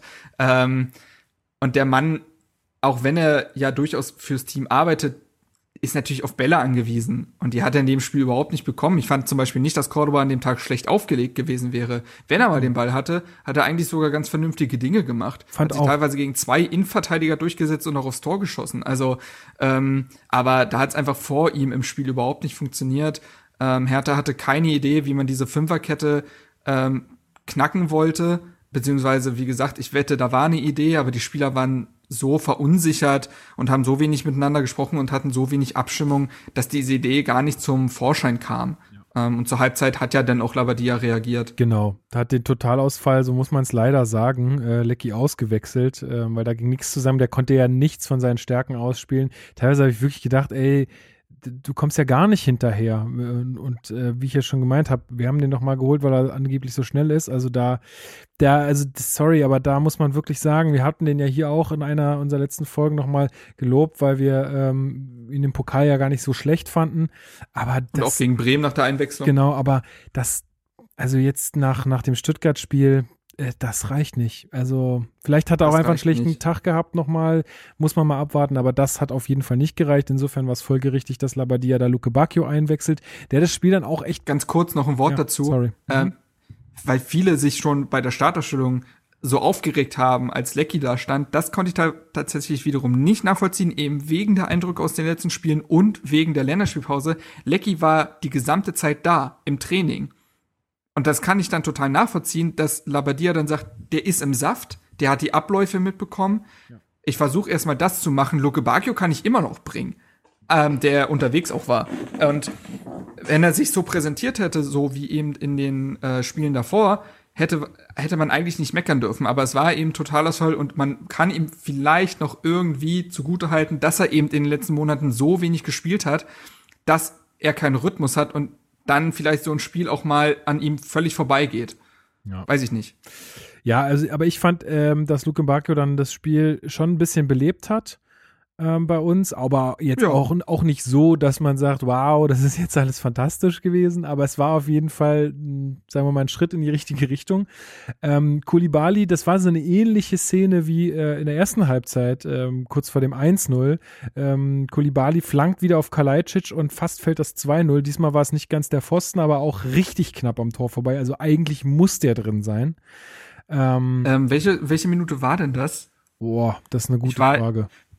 Weil ich, äh, ich frage mich gerade, ob du da doch ein bisschen äh, Ah, nee, doch, nee, das war ja direkt nach der Pause. Genau, es war direkt ich nach wollte, der Pause. Ja. Äh, hatte kurz überlegt, ob du zu weit vorgeprescht bist. Ähm, aber nein, äh, nee, vollkommen richtig. Da hätte Hertha das 0 zu 2 kassieren müssen. Punkt. Also Boyata ist zu weit vom ist zu weit weg vom Gegenspieler. Ja, steht äh, völlig Kulibali darf auch zu. Ja, ja, ja und Kulibali äh, darf da eigentlich auch so nicht frei zum Flanken kommen, weil das war ja nicht mal eine gute Haltung zum Ball ähm, eigentlich. Aber er hat halt so viel Platz, dass es dann geht. Ähm, auf der anderen Seite, in der 53. kann Hertha das, den Ausgleich machen. Ähm, da ähm, läuft Luke Bacchio erst die Innenverteidiger und dann äh, Kobel an, ähm, zwingt ihn zum Fehler und ich glaube, wenn Kunja da so ein bisschen abgebrühter ist, dann macht er den auch. Also ähm, indem er, halt, entweder er halt schon, schießt oder er geht rechts vorbei. Ja, er muss also, aber auch schon, schon extrem schnell handeln in dem Moment. Ja, ja also halt, ich sag jetzt auch nicht, dass das ein klarer Fehler ist. Ich sag nur, das hätte auch in einem Tor enden können. Auf jeden Fall. Ja, ja, klar. Und dann haben wir auch noch das, äh, die gute Kopfballchance von Boyata nach einer Ecke. Die war auch, ey, die war auch ja. richtig knapp. Und das muss man ja sagen, dass da, da hatte dann ja auch Hertha seine beste Phase. So von der, ich sag mal, eben so 55 ich sag, ich sag, das ist keine gute Phase, aber ich sag, es war die beste Phase okay. von Hertha in diesem Spiel. Das muss man, das, äh, da muss man ganz genau auf die Worte achten. Ähm, es ist nicht so, dass man dann Stuttgart eingeschnürt hätte, aber ähm, es gab denn Chancen. Boyata hätte fast ein Tor nach einer Ecke gemacht. Ähm, und da gab es denn Chancen. Kunja hatte auch noch eine gute, äh, wo er so auch in so eine Flanke gefühlt fliegt und den Ball dann aber rübersetzt. Ähm, und da hätte auch der Ausgleich fallen können, finde ich. Also das wäre jetzt auch nicht unverdient gewesen, weil eben Stuttgart ja gar nicht so viel fürs Spiel gemacht hat. Stuttgart genau. hat seinen Job gut gemacht, aber es war nicht so, dass äh, Stuttgart, das hatte Labadia, glaube ich, auch auf der PK gesagt, es ist kein Spiel gewesen, wo Hertha die äh, Punkte abgeben muss. Und genau in der Phase musst du dann eben das 1 zu 1 machen. Solche eine Phase gab es ja beispielsweise auch gegen Eintracht Frankfurt. Da gab es auch eine Phase von so 10 Minuten, 15 Minuten, wo Hertha den Ausgleich machen muss und dann entwickelt sich vielleicht noch mal was. Aber man hat aktuell auch nicht das Glück im Abschluss. Ne, das ist, warum ich auch gegen Bayern gesagt habe, dass das auch, das ist eigentlich gut formuliert, Hertha muss die Punkte da nicht abgeben, sondern auch gegen Bayern wäre was möglich gewesen an dem Tag und auch gegen Stuttgart jetzt wäre was möglich gewesen, äh, zumindest in der Phase, weil sie auch einfach nicht überragend waren. Sie haben uns nicht auseinandergenommen oder so. Wir hatten ja den Ball, wir hätten ja alle Chancen gehabt, äh, damit was anzufangen. Wir, wir haben uns einfach wieder selbst besiegt, weil wir es nicht hinbekommen haben, irgendwas mit diesem Ballbesitz anzufangen. Das äh, ist der große Knackpunkt gewesen. Ähm, und in der 68. Minute, also rein in diese beste Phase eigentlich, fällt dann auch das äh, 2 zu 0 durch Castro und dem zu voraus geht ein Ballverlust von Sifuig. Ja, das war. Über den würde ich aber gerne nochmal sprechen ja. vorher. Ähm, ich fand ihn nämlich bis auf diesen Fehler hat der einen guten Job gemacht. Das fand ich Also auch, während, ja. während Pekarik und äh, Lecky sehr große Probleme eben mit Kulibali hatten, hat sie Volk den wahnsinnig oft abgekocht, weil er schnell genug war, um sein Tempo mitzugehen, aber auch sehr nah am Mann, äh, körperlich deutlich halt überlegen für so eine, gegen solchen, so einen jungen äh, Burschen. Gut, er ist selber jung, aber er hat eben schon ein paar äh, Profijahre mehr auf dem Buckel. Und ich finde, dass der das defensiv echt gut gemacht hat. Plus, auch offensiv, finde ich, haben Sefolk und Luke Bacchio gut miteinander funktioniert. Also Luke Bacchio, der oft dann eben so langsam angedribbelt ist, Sefolk, der sich dann aus dem Rücken heraus überlaufen hat das und so ist weiter. Mir auch aufgefallen, ja. Ich fand, ich okay. fand, das war ein gutes Duo. Also da, wie gesagt, es ist zu wenig draus entstanden, aber das waren wenigstens vielversprechende Ansätze. Ähm, bitter, dass er dann eben den Ball verliert und noch bitterer, dass er dann später, zwar nur aus reiner Vorsichtsmaßnahme, aber auch noch frühzeitig ausgewechselt werden musste. Ja, ähm, genau. Also nach diesem Ballverlust gerät dann Hertha einfach komplett in Unordnung und Castro, naja, der erwischt dann halt auch einfach einen guten Schuss in dem Moment. Äh, Schwodo fliegt ganz knapp dran vorbei. Dem würde ich jetzt, naja, also vielleicht hätte er sich ein bisschen besser stellen können. Dann hätte er den Weg nicht so weit gehabt. Aber eigentlich kannst du jetzt dem Torwart da jetzt nicht irgendwie einen Vorwurf machen, außer dass, also man muss eigentlich sagen, dass, äh, dass das einfach besser verteidigt werden muss oder Castro da das auch nicht einfach Ding. so frei schießen darf. Das ist das Problem. Du, äh, also der Ballverlust ist schon ärgerlich, aber ähm, dass da niemand aus der Kette rauskommt, um mal Castro zu stellen, ähm, ich glaube allen voran Boyata, ja. ähm, das ist halt, also das kann nicht sein, das darf nicht passieren. Und auch da fehlende Abstimmung. Ich glaube, wenn da eine Abwehr stehen würde, die sich perfekt kennt, würde sich jemand aus dieser Kette trauen. Aber in dem Moment sind alle so mit sich selbst beschäftigt, die Lücke zu schließen, so ungefähr, dass keiner auf den Ball geht. Und ähm, ich glaube, das hängt alles miteinander zusammen. Auch da in der, in dem Moment hast du es gesehen. Also Genau. Gut. Ich kann mir zum Beispiel vorstellen, um ein Beispiel zu bringen, hätten Torunariga und Boyata zusammen in dem Spiel gespielt, hätte sowas vielleicht anders geendet, weil da eine Abstimmung vorhanden ist. Und das hat ja auch Labadia gesagt, das sind eine, einer der Sachen, die ihm, die ihm am meisten Freude bereitet haben an Verbesserungen in der Mannschaft ist, seit er da ist, dass miteinander verteidigt wird, eben besonders in der Innenverteidigung. Und dieses Miteinander siehst du mit Stark und Boyata, siehst du es nicht. Und das hast du auch in den anderen Spielen nicht gesehen. So ist es. Danach passiert dann irgendwie auch nicht mehr viel, was äh, bemerkenswert wäre, sodass wir vielleicht Hertha mal. spielt im 3-2-5. Äh, ja, gut. Wirft, noch, wirft noch mal alles nach vorne. Löwen kommt zu seinem ersten Einsatz jetzt wieder. Derosun auch. Aber ja, ja, alles verpufft. Also ähm, deswegen können wir ja vielleicht noch mal ganz kurz besprechen, was jetzt gerade, also weil ja jetzt schon in manchen sozialen Medien steigen wir ja schon wieder ab und so weiter und so fort. Und du hast es ja auch ja, schon klar. so ein bisschen. Trainerfrage sollte gestellt werden. Genau, du hast es ja, du hast es ja auch schon so ein bisschen ab, ähm, angesprochen und vielleicht äh, da den Vergleich zu Stuttgart zu ziehen, ist glaube ich gar kein so verkehrter, weil die Mannschaft von Stuttgart ist auch jung, das hattest du schon gesagt. Also die haben jetzt auch noch nicht alle wahnsinnig viel Erfahrung oder Profijahre auf dem Buckel und wir haben auch sehr viele junge Spieler. Der Unterschied ist nur, bei uns ist das Ganze jetzt sehr, sehr neu zusammengewürfelt. Man hat sehr, sehr viele erfahrene Spieler ähm, abgegeben. Äh, quasi, meine, ich meine, vielleicht kann, man sich das so vorstellen, wie aus, aus einer Schulklasse äh, werden auf einmal irgendwie, gehen auf einmal vier Leute auf eine andere Schule. So, oder aus einem äh, Team in, ähm, in einer Arbeit äh, verschwinden auf einmal drei Leute. So, dann muss, dann ist auf, äh, dann müssen sich auch erstmal wieder Sachen finden. So, in der Schulklasse werden die Leute vermisst. Der eine ist normalerweise der Clown gewesen, der hat immer Witze gerissen, der andere, von dem hat man immer Mathe abgeschrieben oder was auch immer. So, und dann müssen sich erstmal wieder Sachen neu finden. Und genau das passiert jetzt auch gerade bei Hertha. Das Problem ist nur, dass dieses Fußballgeschäft so unfassbar schnelllebig ist und auch die Erwartungen so krass sind, zusätzlich noch befeuert durch diese Investorengeschichte, die es nicht leichter macht. Aber sind wir mal alle realistisch, dadurch geht sowas nicht schneller. Ja, also äh, wir haben jetzt hier einfach den, den Fall, dass wir uns trotz dessen wir immer noch Spieler haben, in Geduld üben müssen, dass da in irgendeiner Art und Weise was wächst du hast das eigentlich alles schon sehr gut gesagt. Plus eben diese elendigen Länderspielpausen, die diese Mannschaft immer wieder auseinanderreißen und keine Entwicklung zulassen. Ähm, wie viele gemeinsame Trainingseinheiten hatten diese Spieler, besonders die neuen Spieler mit der Mannschaft? Ja, gefühlt keine. Wie soll da in irgendeiner Weise sollen da Abläufe entstehen? Also, das finde ich auch irgendwie, also ich bin fast schon mittlerweile genervt, dass wir das so gebetsmühlenartig immer wieder sagen müssen, weil viele Leute das einfach nicht als Argumente nehmen. Also die sehen, ja, Hertha hat ja Geld ausgegeben, also muss das funktionieren.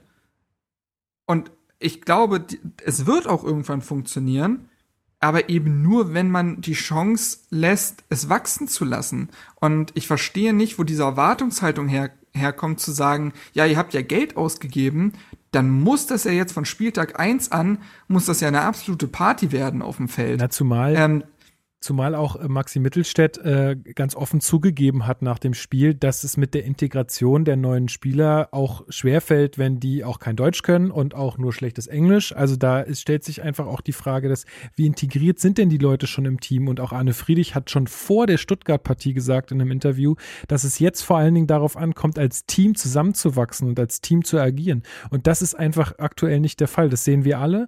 Und klar kommt jetzt so ein Anspruch, auch natürlich von Seiten des des Investors. Das wird ja auch anscheinend jetzt äh, häufiger mal formuliert, dass Europa das Ziel ist. Aber da muss man auch mal sagen, ja, ihr gebt uns jetzt hier Geld, aber es wird trotzdem dadurch nicht alles schneller, sondern das braucht auch seine Zeit. Natürlich kann man auch als Fan und auch als äh, Investor oder Journalist den Anspruch haben, ähm, dass sowas dann auch in einer gewissen Zeit passiert und dass daran auch hart gearbeitet werden muss. Aber von jetzt auf gleich geht's nicht. Und du hast es gerade selbst gesagt, durch diese Länderspielpausen, und ich meine, wir haben jetzt den vierten Spieltag rum. Es ist noch nicht viel passiert. Ähm, aber trotzdem hat man das Gefühl, es wäre schon irgendwie alles passiert. Ähm, da muss man jetzt, glaube ich, einfach noch mal ein bisschen geduldig bleiben. Das tut, fällt mir auch total schwer, aber ich glaube, einen anderen ähm, Weg gibt's aktuell nicht. Ja, und viele verwechseln das damit, dass man einfach Niederlagen ak akzeptieren würde. Das ist ja nicht der Fall. Also, wir haben ja schon alle Kritikpunkte benannt. Wir haben ja nicht gesagt, na, das war ja alles Pech gegen Stuttgart. Nein, da sind ganz klare Fehler gemacht worden, die nicht passieren sollten, die auch äh, teilweise solch gestandenen Spielern nicht passieren sollten. Ich meine, äh, Niklas Stark ist jetzt auch 25. Wie viele Spiele hat er schon für Hertha gemacht? Das ist teilweise dann natürlich ein Problem, besonders wenn dann halt eben Spieler, die jetzt in der Führungsrolle wachsen sollten, mit untergehen. Ähm, aber das ist genau der Prozess, den man jetzt eben durchmacht. Und das sind keine Ausreden, das sind logische Erklärungen. Also, ähm, das, ja, also ich glaube, wir haben es eigentlich schon alles gut beschrieben. Ich finde, alles, was man gegen Stuttgart gesehen hat, waren Symptome dessen. Eine Mannschaft, die leichte Fehler macht, individuelle Fehler, weil sie noch jung ist, weil sie sich noch nicht in ein Konzept fallen lassen kann Abstimmungsprobleme, weil die Mannschaft eben noch keine Mannschaft ist, sondern das alles noch sehr viel Stückwerk ist, weil einfach kaum miteinander trainiert wurde. Und äh, dieses sich hängen lassen, weil keiner einen aufrichtet, weil sich diese Spieler noch nicht herausgebildet haben. Und so das sind doch alles erklärliche Dinge. Ich verstehe da teilweise diese Verwunderung nicht. Natürlich ist es nicht das Ziel gewesen, nach vier Spielen drei Punkte zu haben, im Pokal raus zu sein. Aber man muss ja jedes Spiel auch ein Stück weit für sich nehmen, besonders das Bayern-Spiel. Hm. Aber ähm, und ich glaube, ich verstehe das nicht. Diese, dieser, dieser, dieses, dieses schon wieder. Also viele winken gerade ab und sagen, das ist ja genau das letzte wie in den letzten Jahren. Das ist überhaupt nicht der Fall. Ja, es ist überhaupt nicht zu vergleichen mit den letzten Jahren. Und deswegen sehe ich auch nicht, äh, also ich finde, seriöse Medien, sage ich jetzt mal, haben das Wort noch nicht in den Mund genommen. Ich habe heute, ich habe heute zum Beispiel sehr gute Artikel von der Morgenpost gelesen, äh, von der FAZ und vom Tagesspiegel äh, zu dem Spiel und der aktuellen Situation von Hertha. Aber gewisse Medien, die sehr boulevardesk auftreten, nehmen das Wort Krise in den Mund. Und das ist völlig übertrieben, weil für mich sich eine Krise ganz anders definiert als die Situation, in der Hertha aktuell steckt. Eine Krise wäre für mich eine aussichtslose Situation, wo krasse Fehler gemacht werden, obwohl eigentlich es schon laufen müsste. Genau. Aber das ist überhaupt nicht der Fall. Eine weitere Sache, die äh, ich vielleicht dazu auch noch äh, sagen will, ist äh, nochmal zurück auf den Transfermarkt. Ne? Es ist äh, ja auch so, ah, dass ja, Hertha immer, Punkt. dass äh, Hertha immer gesagt hat, wir hatten uns auch an, wir hatten eigentlich auch andere Vorstellungen. Also ich glaube, dass man eher nochmal äh, jemanden oder zwei Leute vom Kaliber Cordoba geholt hätte, die für sich in der Bundesliga auskennen oder zumindest äh, erfahrenere Spieler sind. Und du siehst ja, ja was es, ja. was, was es für einen Unterschied macht, wenn du einen Cordoba äh, holst, der die Bundesliga kennt, der äh, weiß, was er da tut, der, der, der liefert auch. So, und das können halt andere. Ja, Beispiel wäre doch, äh, ein geplatzter Transfer wäre zum Beispiel Robin Koch. Der ist jetzt auch noch keine 30, aber der hat jetzt, äh, ich glaube, der hat drei äh, Saisons, glaube ich, für einen SC Freiburg in der Bundesliga gespielt, ist A-Nationalspieler geworden, vollkommen verdient. Ähm, der war letztes Jahr eine der prägenden Figuren. Freiburg kennt die Bundesliga und den wollte man zum Beispiel haben. Aber wenn der sagt, ich will unbedingt nach England und ich will unbedingt mit äh, Bielsa zusammenarbeiten, kannst du ja nichts tun. Aber das ist zum Beispiel, das finde ich, dieser geplatzte Transfer zeigt ja durchaus, in welche Richtung man gegangen wäre. Also nicht komplett fertige Spieler vielleicht zu holen. Also da ist ja immer noch Potenzial mit 24 oder so. Aber jemand, der eben sofort da ist. Und diese Spieler konntest du in diesem Sommer nicht bekommen. Ich glaube, da gehen also, halt einfach ja. Erwartung und Realität, also Erwartung, wie schnell sowas funktioniert und die Realität einfach sehr auseinander. Ich habe mir das mal angeguckt. Wir stehen jetzt auf dem 15. Platz mit drei Punkten.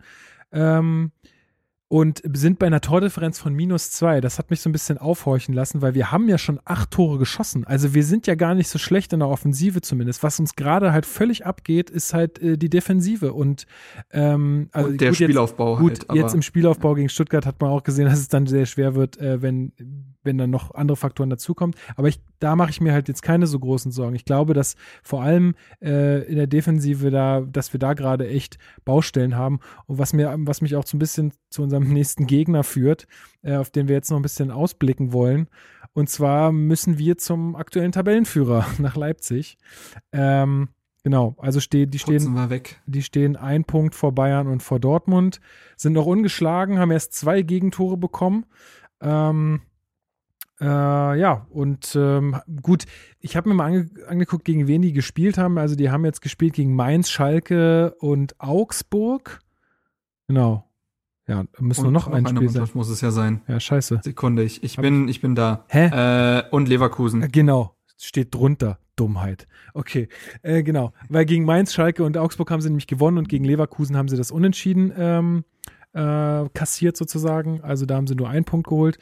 Ähm, also es waren jetzt auch noch nicht die Mega-Kracher-Teams dabei, muss man nee, fairerweise sagen. Zumal Leverkusen jetzt auch noch nicht, also Leverkusen ist jetzt noch nicht so stark, wie sie es halt mit Harvards und so waren, die straucheln auch durchaus.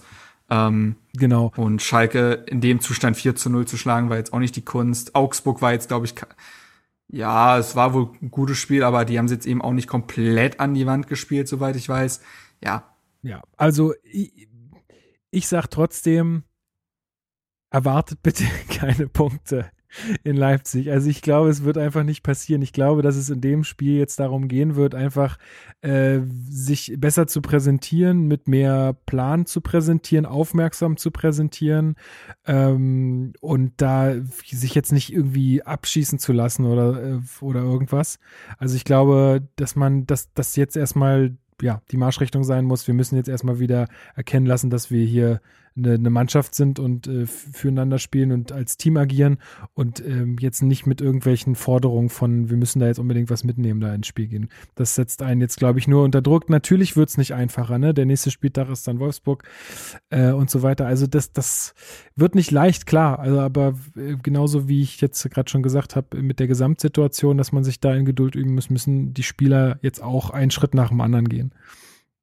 Das sehe ich auch so und gegen Leipzig hast du ja einen ähnlichen, ähnlich geringen Druck wie gegen Bayern. Keiner erwartet was von dir. Du musst das Spiel nicht gewinnen. Und das kann dieser Mannschaft, das hat sich ja in den letzten Jahren ja auch immer mal wieder gezeigt, kann in solchen Spielen ja auch für ähm, Aufschwung sorgen, wenn genau. die Spieler wissen, okay, das ist nicht das Spiel, wo jetzt etwas von uns in dem Sinn erwartet wird. In solchen Spielen kann man sich dann ja auch ähm, Selbstbewusstsein holen und Sicherheit und Abläufe. Und die Mannschaft hat jetzt mal wieder eine volle Trainingswoche. So, das ist ja auch ein Punkt. Es ist, also das muss man gerade echt sagen, das ist jetzt gerade ein großer Pluspunkt für die Mannschaft, weil das nicht so oft vorgekommen ist in den letzten Wochen. Ähm, und das werden sie auch dann für das Spiel gegen Wolfsburg und dann gegen Augsburg haben. Dann, wie gesagt, wieder Länderspielpause. Aber ähm, ich bin mal gespannt, wie viele Punkte man nach diesen drei Spielen haben wird, weil auch Wolfsburg ist jetzt nicht so, die haben jetzt viermal unentschieden gespielt. also, die überrollen jetzt nicht gerade die Liga. Die haben jetzt, glaube ich, drei Tore geschossen und drei kassiert oder so. Also, warte, ich guck mal. Mhm. Nee, die haben zwei Tore geschossen. Das ist richtig kassiert. absurd. Stimmt, das ist mir auch aufgefallen. Also, da äh, gedacht, das ist Minimalistenfußball überhaupt. Also die, die rocken einen jetzt auch nicht weg und Augsburg ist Augsburg. Ähm, also jetzt, jetzt sollen da alle aufhören, irgendwie den Kopf in den Sand zu stecken. Also, ich weiß nicht, ich finde es einfach krass, wie viele gerade schon abwinken. Ich würde auch sagen, wie überall jede die Liga Woche in der zweiten Hälfte. Das ist so. Das ist ja sowieso der Fall. Ich meine, ab äh, hier, Spieltag 12, dann kommen Schalke, äh, Mainz, Freiburg, Schalke, Bielefeld, Köln und Hoffenheim. So. Also, und dann kommt ja wieder Bremen. Also von daher, ähm, nee, aber das ist, also, alle mal den Ball flach halten. Ich finde, die Probleme, die darf man nicht weglächeln, aber sie sind sehr gut erklärbar. Und ähm, das finde ich ist wichtig, äh, dass ja, das das ist deswegen für mich auch keine Krise. Ja, so, wir haben es ja vorhin alles schon eigentlich super, dargelegt. Genau, finde ich super definiert. Keine Krise, weil die Sachen sind sehr erklärbar und man kann daran schrauben. Und äh, das hoffen wir, dass das Hertha jetzt tut und dass wir dann im, äh, am nächsten Wochenende ein eine bessere, einen besseren Auftritt sehen. Wenn auch vielleicht nicht mit Punkten, aber trotzdem einfach eine verbesserte Teamleistung, sage ich jetzt mal. Gut, dann sind wir durch. Das ist die Erwartungshaltung. Oder? Für heute? Ja, ich glaube, ich glaube auch, ja. Alles klar. Sehr schön. Dann, ähm, wie gesagt, lasst uns gerne Feedback da, ähm, auch dazu, wie wir das dann in den nächsten äh, Wochen und Monaten aufbauen werden. Ähm, so wie ich äh, Hertha 030 äh, kritisiere, dürft ihr auch gerne uns kritisieren, alles, alles kein Thema. Also äh, wir machen das ja hier viel auch. Viel zu viel Werbung. Aus, äh, genau, aus Spaß an der Freude und wir wollen natürlich ja euch irgendwie auch ähm, da ein gutes, äh, einen guten Podcast liefern. Deswegen ähm, sind wir da immer sehr dankbar, wenn ihr damit Lob oder auch äh, Kritik ähm, auf uns zukommt. Ansonsten sage ich danke, Marc, für deine Zeit. Und bis nächste Woche. Ja, ebenso, ne? Ne? Bis nächste Woche. ja, crazy, ey. Das geht jetzt. Äh, ja, aber ich freue mich. Schneller gehen. Aber ja, ich freue mich auch. Also ähm, es macht ja auch Spaß, quasi dann direkt die Spiele zum Beispiel einordnen zu können und nicht erst zwei Wochen warten zu müssen, wenn einem die Punkte so langsam schon wieder, also die Argumente schon langsam wieder aus dem Kopf rutschen. Ganz genau so ist es. Ich wünsche dir jetzt noch einen schönen Abend ähm, an alle HörerInnen da draußen. Ja, ähm, egal, was ihr gerade macht. Ähm, bleibt bitte gesund, ja, äh, versucht mal äh, die Kontakte zu anderen Menschen ein bisschen runterzuschrauben, einfach, dass wir gemeinsam da jetzt was gegen tun, dass diese Infektionszahlen nicht noch weiter in die Höhe schnellen, weil dann haben wir vielleicht auch alle wieder bald ein geregelteres Leben und ein schöneres Leben und können wieder rausgehen und tanzen gehen und ins Fußballstadion und sonst wohin. Und dazu müssen wir jetzt vielleicht mal ein bisschen äh, uns zusammenreißen, aber ich glaube, das kriegen wir alle ganz gut hin. Und ich kann nur sagen, äh, Quarantäne macht keinen Spaß. Also äh, ich wurde ja negativ getestet, aber mit all dem Warten und so weiter musste ich doch, war ich doch eine Woche in Quarantäne mit meiner Freundin und es macht keinen Spaß, zumal da, wie gesagt, immer ein Rattenschwanz dran hängt. Wenn das jeder nur für sich irgendwie sich ins Risiko geben würde, dann wäre das immer noch nicht gut, aber es wäre eine andere Geschichte. Aber ihr zieht da auch immer andere Menschen mit rein, da hängt ein ganzer Rattenschwanz dran. So ist es. Und äh, das muss man immer auch bedenken. Gut, mit diesen, ah, äh, mit diesen tollen Schlussworten entlassen wir euch jetzt in euren Tag oder in die Nacht oder sonst wohin. Und ähm, ja, sagen bis nächste Woche. Ähm, bleibt gesund und negativ und ähm, bis bald. Macht's gut. An dem schönen Strand der Spree, dort spielt Hertha